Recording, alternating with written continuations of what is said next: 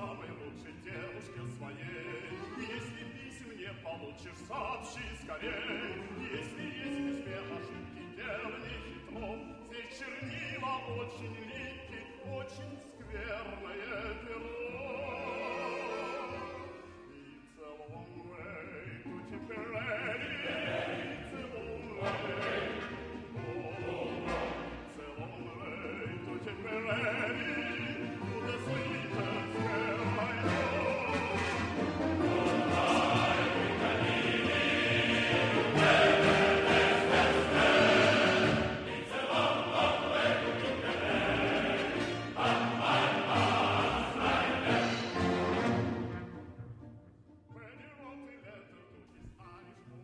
Esto es Blistocast. No es Blistocast, pero casi.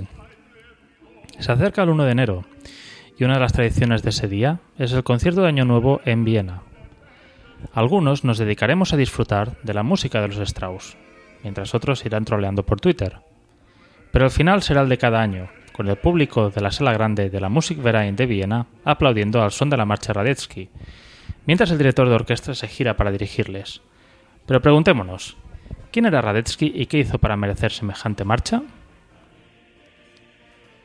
El conde Johann Joseph Wenzel Anton, conde Radetzky von Radetz, nació el 2 de noviembre de 1766 en la hacienda de su padre en Trebnitz, por entonces Bohemia y ahora República Checa, muriendo su madre en el parto.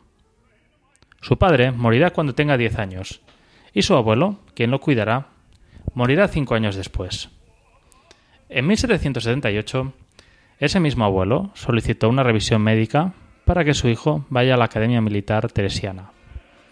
El médico le escribe Lamento infinitamente informarle que el examen médico no ha producido los resultados que quizá el joven conde Radetzky hubiera querido. El joven conde es demasiado débil para poder soportar las cargas del servicio militar, incluso por pocos años. Como doctor y hombre de conciencia, puedo sugerir a su excelencia, el abuelo de Radetzky, que no exponga al joven noble, ni ahora ni más adelante, a las privaciones de la vida de soldado. Al no poder entrar en esa prestigiosa escuela, se le envía en 1781 al Colegio Nobilium en Brunn, Moravia, que a los pocos años se fusiona con la Academia Teresiana. Radetzky, con 18 años, se une en 1784 como cadete al regimiento de coraceros Caramelli, acuartelado en Hungría. Pese a su formación militar, es un autodidacta que lleva siempre su, amplia librería, y monta incluso una librería regimental para sus oficiales. Y a pesar de su inicial debilidad, se curte físicamente e irá cogiendo buen tono. Su primera experiencia como soldado es durante las guerras turcas de 1787 a 1790. Destaca en la batalla de Ilova, donde logra replegar a tropas en retirada y defenderse ante los ataques de los genízaros. Acumula ascensos y pasa, acaba en 1786 como Oberleutnant y oficial de Estado Mayor del general Lodon. Pero es crítico con la forma de este de hacer la guerra.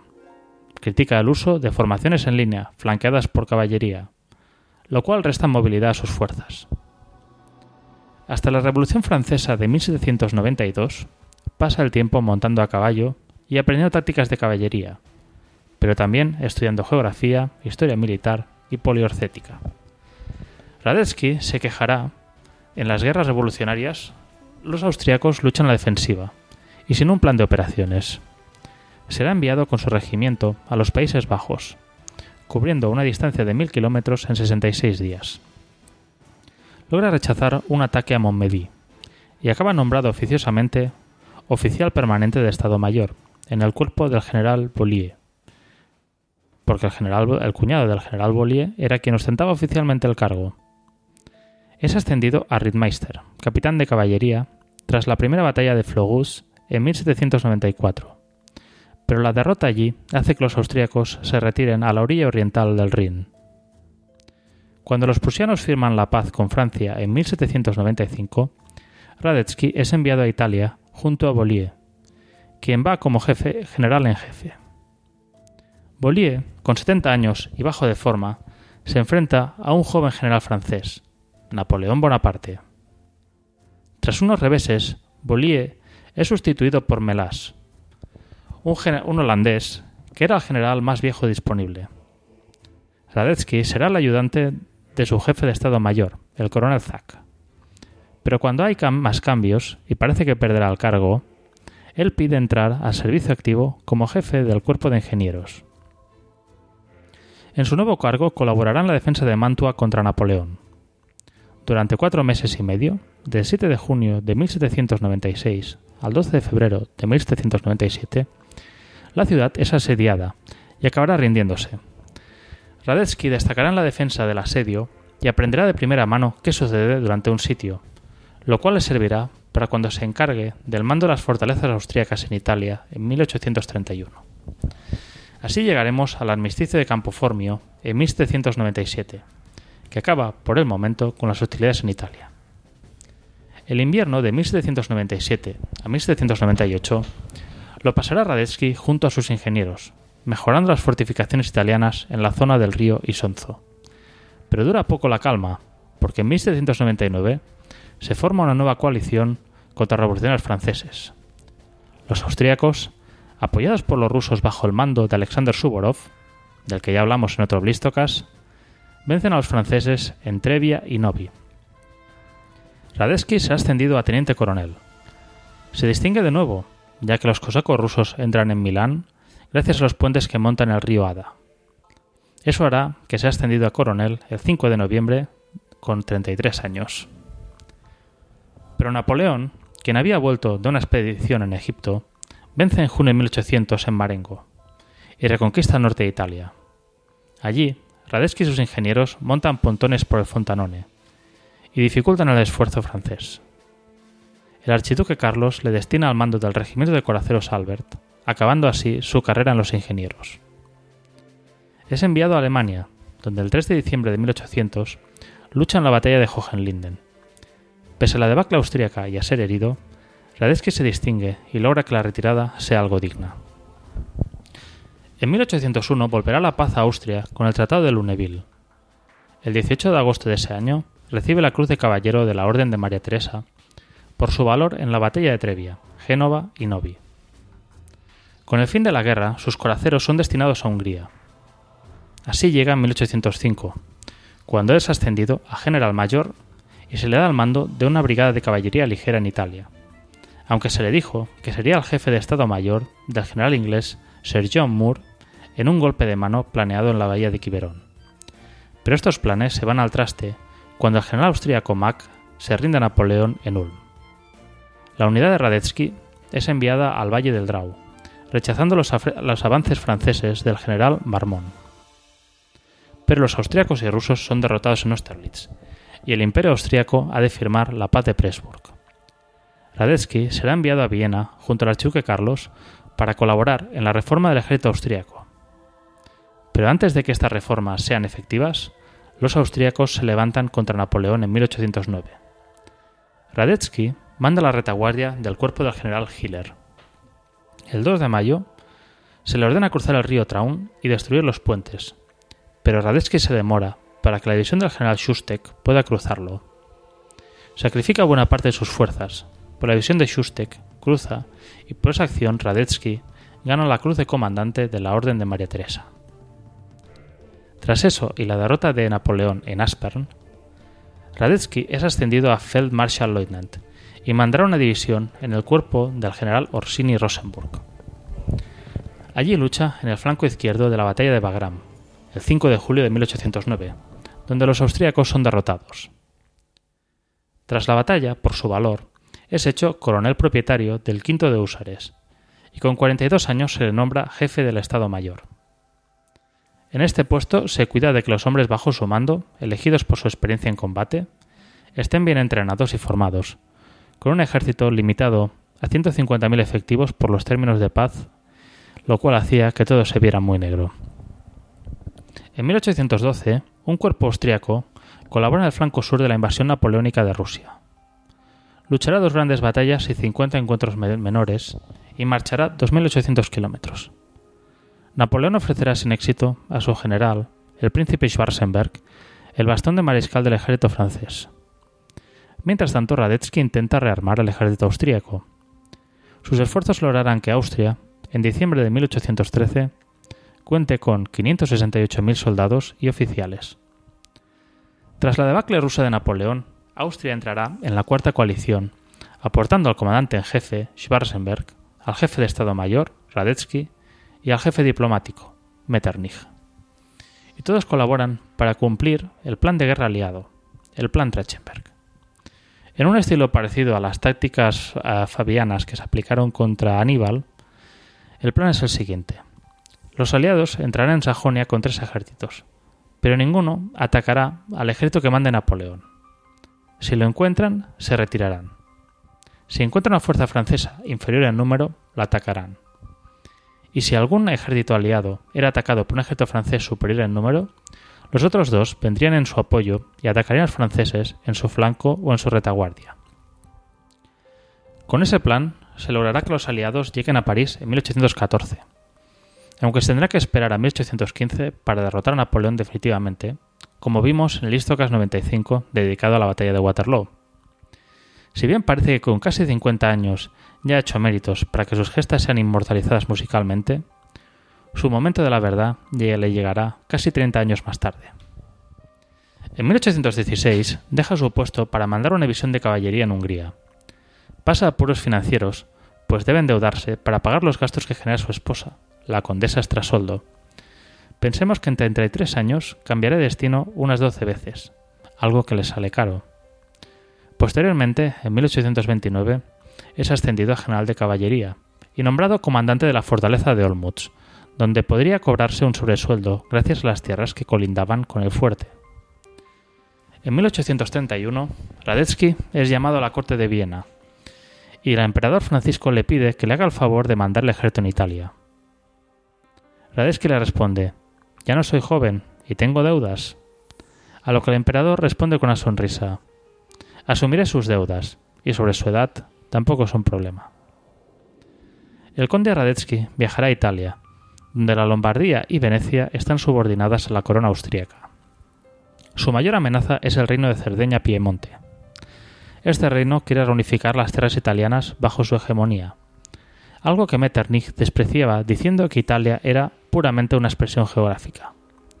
Radetzky se prepara para la futura guerra, entrenando sus tropas, pese a que poca ayuda tiene de Viena.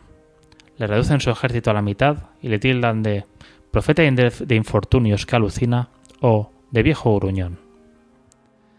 En Milán se rumorea que sentirá la soledad del mando aliviada por su criada, Giuditta Meregali, quien dicen que le dio ocho hijos, a quienes deberían añadirse los ocho hijos que tuvo con la condesa Strasoldo. Y llega el año 1848. Cuando le llega el momento de la verdad, Radetzky cuenta con 82 años. Y tenerlos en esa época no es como tenerlos hoy, en ese 1848 hay revueltas en Francia y, como dijo Metternich, cuando París estornuda, Europa se resfría. Esta revolución en Francia lleva a otras revoluciones en el resto de Europa. El rey de Prusia ha de jurar una constitución y en el imperio austríaco se masca la tragedia. Los estudiantes en Viena reclaman la expulsión de Metternich del gobierno y el reino de Hungría se declara independientemente independiente de forma unilateral. En Italia, en el feudo de Radetzky, Venecia también se declara república independiente. Y en Milán hay disturbios, algo que Radetzky ya se esperaba. Si bien hubiera querido contar con 120.000 soldados, solo cuenta con 75.000. El 18 de marzo es cuando empiezan los disturbios en Milán. Y tras cinco días de lucha callejera, Radetzky y 15.000 tropas de las 40.000 con las que cuenta en Lombardía logran abandonar la ciudad, evitando bombardearla para no herir a inocentes. Es una noche lluviosa, y Radetzky, acompañado a su estado mayor, observa la retirada de sus hombres. Cuando el último hombre abandonó la ciudad lombarda, se dice que se le escuchó decir Wir kehren wieder, volveremos, antes de cabalgar hacia la negra noche. El mismo día 23, el reino de Piamonte y Cerdeña, de la mano del rey Carlos Alberto, declara la guerra a Austria. El viejo mariscal se repliega con sus fuerzas a un sistema de fortalezas llamado el cuadrilátero, formado por los, fuertes de Verona, Mantua, Leñano y Pesquiera. En una carta escribe Mi retirada ha sido un éxito absoluto. Es uno de esos tristes golpe- golpes maestros del arte de la guerra. De los 61 batallones de infantería con los que cuenta, 9 son húngaros, 6 checos, 10 eslavos, 12 austríacos y 24 son italianos.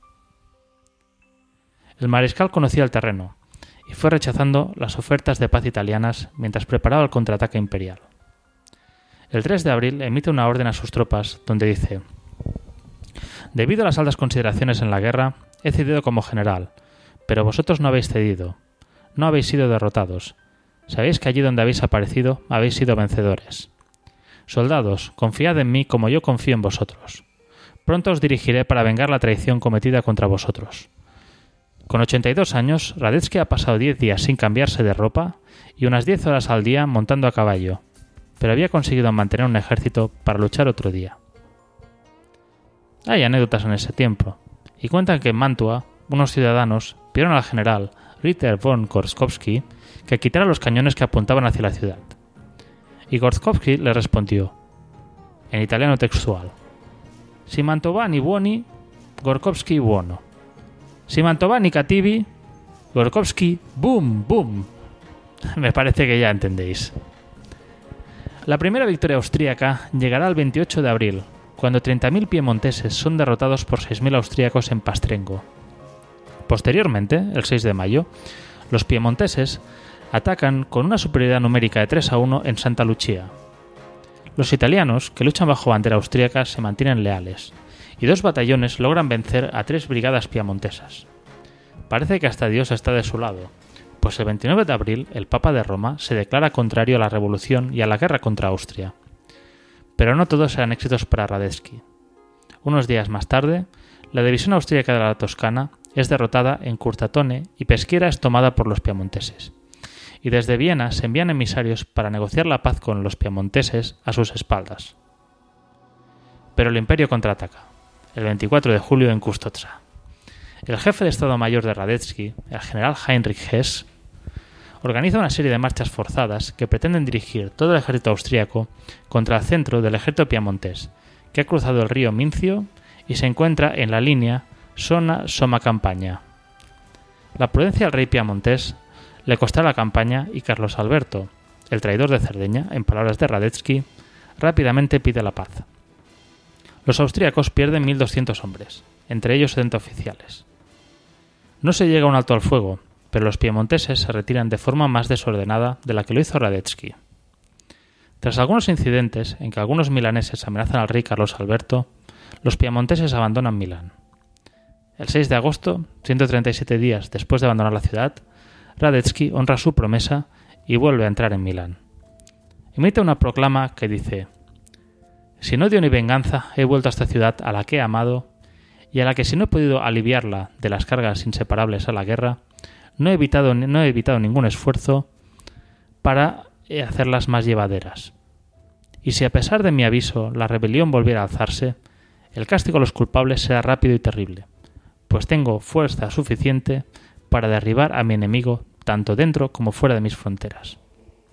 Con esta victoria consigue la Gran Cruz de la Orden de María Teresa. Posteriormente hay novedades en Viena. El emperador Fernando abdica a favor de Francisco José de Habsburgo, la flor de los Habsburgo. Mientras tanto, la opinión pública piamontesa pide que la guerra continúe.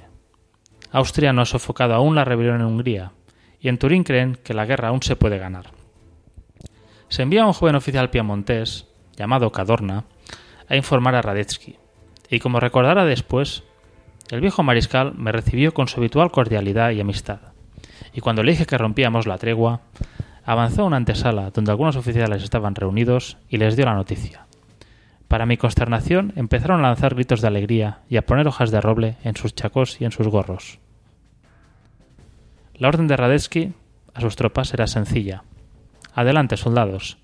La solución a la guerra está en Turín. Los austríacos ejecutarán una excelente marcha de flanco y se colocan en la retaguardia piamontesa cerca de Magenta, el 20 de marzo de 1849. Se cuenta que un joven coronel llamado Benedek avanzó con su regimiento contra una brigada entera enemiga. En la oscuridad de la noche ordenó al enemigo que se rindiera. algo que la más numerosa fuerza italiana hizo cayendo en este bluff. Si inicialmente se rinden entre 700 y 800 hombres, luego se toman prisioneros a seis oficiales de Estado Mayor, a 50 oficiales de tropa, 15.500 hombres, 5 cañones y lo más dramático, los cabellos del príncipe heredero de Piemonte, Víctor Manuel. Dos días después, los italianos son derrotados definitivamente en Novara, también conocida como Bicoca y lugar famoso en la historia militar española, el 23 de marzo. El rey de Piemonte, Cerdeña, Carlos Alberto, abdica en favor de su hijo Víctor Manuel. El 24 se reúnen el nuevo rey Víctor Manuel y Radetzky y firman una paz, no muy dura con el reino de Piemonte, para evitar que haya una revolución. Habrá episodios violentos, como cuando una semana después el general Hainau se gana el mote de general Llena por bombardear Brescia para sofocar una revuelta. Posteriormente, Radetzky pondrá sitio a la República de Viena y tras bloquearla tanto por tierra como por mar, logrará que se rinda. Radetzky será virrey de la Lombardía y Venecia hasta 1857, siendo el único en Habsburgo en ostentar el título. Pese a ser a veces duro, declara que los rebeldes deben darse cuenta que Austria sabe cómo luchar no solo con las armas, sino con la magnanimidad. El 10 de noviembre de 1857, con 91 años, contrae una gripe que hace que el 5 de, enero de 1858 muera. Aunque el emperador Francisco José quería que se le enterrara en la cripta de los capuchinos, Radetzky será enterrado en la montaña de los héroes, en Betzdorf. Un enemigo suyo, el italiano Giuseppe Matrini, escribe en el diario inglés The Times: Austria ha perdido a su Wellington. El mariscal de campo conde Radetzky ha muerto. Comparando a Radetzky con Wellington y colocándole en un pedestal nacional parecido, pagamos el mayor tributo a un soldado fallecido que pueda dar un inglés a un extranjero. Escribir la vida de Radetzky es nada menos que escribir la historia europea en los últimos 70 años. Las claves, en mi opinión, de su estilo de liderazgo son las siguientes. Es un general que cuida de sus tropas, como ya hemos visto durante el podcast. También es un autodidacta que constantemente va reciclándose y está al corriente de cualquier novedad en su trabajo. A nivel táctico suele atacar desde dos, o más direcciones, para así atacar un ala o flanco enemigo con el máximo de sorpresa y superioridad. Es un hombre que explota siempre la sorpresa, para la cual es algo importante. Y sus órdenes solían ser breves y concisas, lo suficiente para que sus bien entrenados oficiales las entendieran y ejecutaran. Y tras hablar del hombre, hablemos un poco de la canción. En agosto de 1848, en un concierto en el Wasserglassis de Viena, Johann Strauss I, o Johann Strauss el Viejo, como también encontrado, toca la marcha Radetzky por primera vez. Adaptando una melodía llamada Alte Tanz aus Wien, hizo una pieza que hizo aplaudir a una audiencia muy receptiva y que apreciaba mucho al viejo mariscal. Esta pieza ha seguido siendo una de las más importantes del repertorio de Strauss y se ha ido tocando en todos los conciertos de Año Nuevo de Viena, excepto en 2005, como señal de luto por el gran tsunami que afectó a Asia. Bueno, ya conocemos un poco más al general Radetzky, ya podemos presumir un poco, si hablamos con la gente en el concierto de Año Nuevo, sobre a quién va dedicada esa canción. Y ya, pues bueno, solo me queda desearos a todos en nombre personal y supongo también en nombre de todos los compañeros de Istocas, feliz Navidad, eh, felices fiestas y ya hablaremos en 2016. Un abrazo y cuidaros mucho. Adiós.